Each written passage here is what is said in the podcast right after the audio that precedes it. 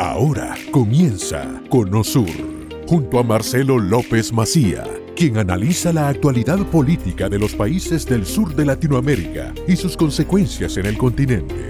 Comenzamos. Algunos titulares de diarios, de portales dicen discurso de odio o Globo, la principal cadena periodística de Estados Unidos, que es gráfica, radial, televisiva, produce una película que escenifica el asesinato de Jair Bolsonaro en plena campaña. ¿no?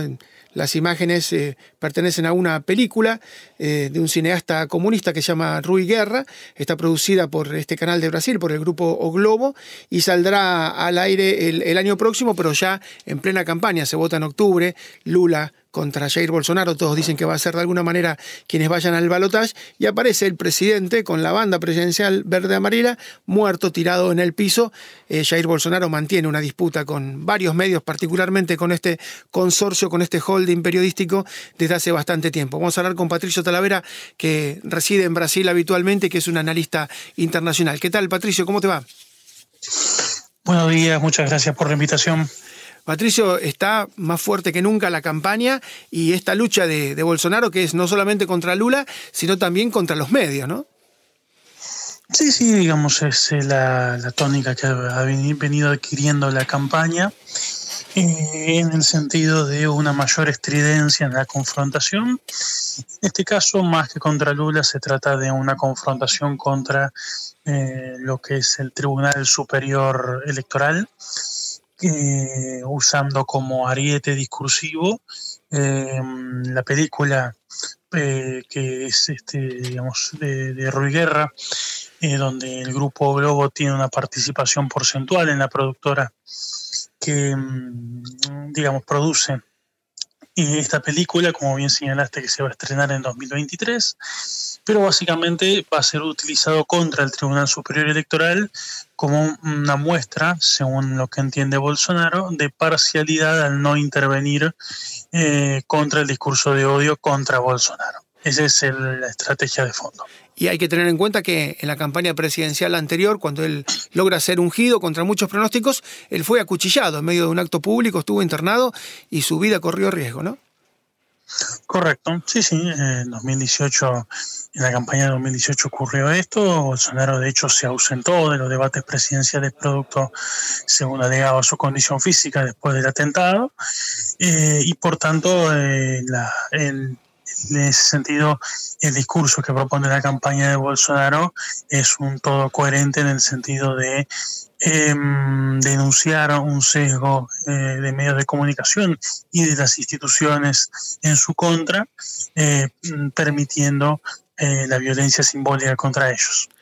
Porque muchos dicen eh, la pasó muy mal Bolsonaro, pero en las encuestas mejoró y lo ayudó en el final de la campaña. Estas imágenes pueden ser como un boomerang también, que intenten de alguna manera mostrar a un presidente débil y terminen fortaleciéndolo, generar empatía en sectores que no tienen empatía con Bolsonaro hoy.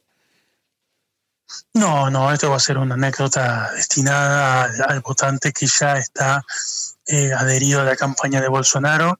Una cosa es un atentado en un lugar masivo eh, con un candidato internado y otra cosa es una película producida por una productora de tercera categoría eh, que ni siquiera se va a estrenar este año. Eh, me parece que el impacto de esto eh, va, va, a estar más relacionado con, en primer lugar, electores sobreinformados que están al pendiente de estas noticias. El brasileño del común no está al pendiente de estas noticias, no le interesan. Eh, en ninguna dirección, si fuera Lula, Bolsonaro, quien sea, no, no, no, no está al tanto ni, ni le interesa. Y en segundo lugar, sí va a servir como para galvanizar e incentivar a las bases de bolsonarismo, a las bases movilizadas, en un eh, momento álgido de la campaña donde se necesitan eh, bases movilizadas para hacer activismo callejero. Y la última, Patricio, tiene números buenos y malos Bolsonaro. Los números de los sondeos dicen que no son buenos, que lo ponen detrás de Lula en un escenario de balotaje, pero tiene números buenos aparentemente en superávit, el mejor superávit en 20 años, que ha bajado varios puntos, de 15 a 10 supuestamente la desocupación, como que la economía no tiene tanta inflación. Eh, ¿Está mejor la economía brasileña?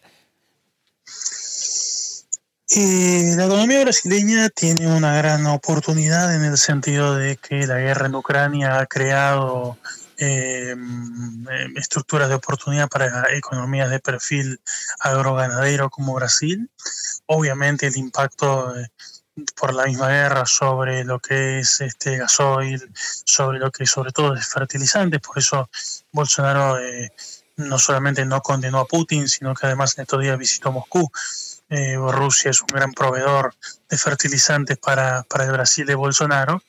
Eh, eso implica de alguna manera cierta eh, noción de preservación del gobierno de Bolsonaro con respecto a los factores económicos y de alguna manera Brasil está lentamente eh, cerrando el ciclo depresivo de su economía que se inició en 2015 y después de, bueno, siete años de condiciones económicas extremadamente difíciles que, que llevaron a la situación actual, con lo cual eh, Brasil estaría cerrando lentamente el ciclo de su retracción económica.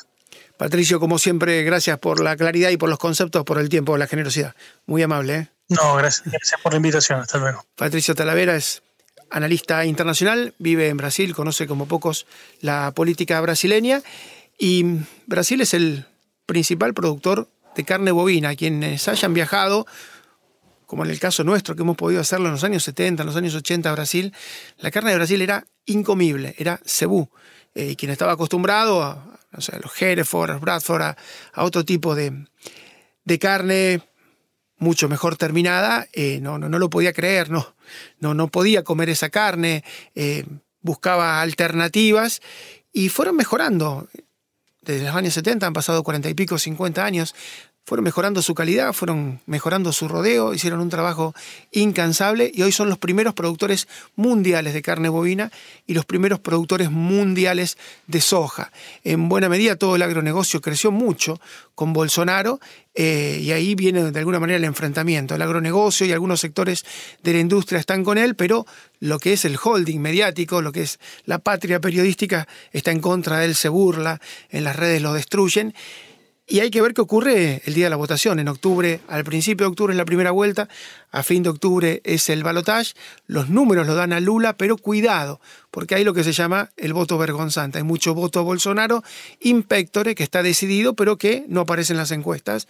Las encuestas suelen ser cara a cara, presenciales, y mucha gente no le da ganas de decir que vota a Bolsonaro porque le da un poco de vergüenza, porque no quiere tal vez sostener posiciones tan extremas y porque no quiere dar explicaciones.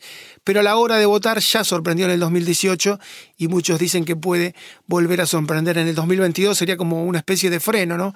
A toda una ola de izquierda, de centro izquierda, que tomó Chile, que tomó Perú, que ahora tomó Colombia, sería como una suerte de freno eh, en seco, ¿no?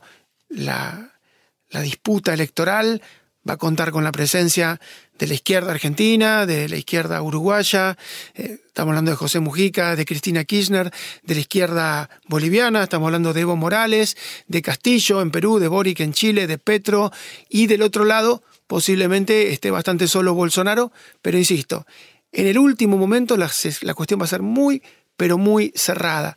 Todos los pronósticos, una vez más, pueden fallar con respecto al actual presidente, el actual titular del Plan Alto en Brasilia. Hasta aquí hemos llegado hoy. Salimos del Cono Sur con el norte muy claro. Te invitamos a nuestro próximo programa con Marcelo López Macía.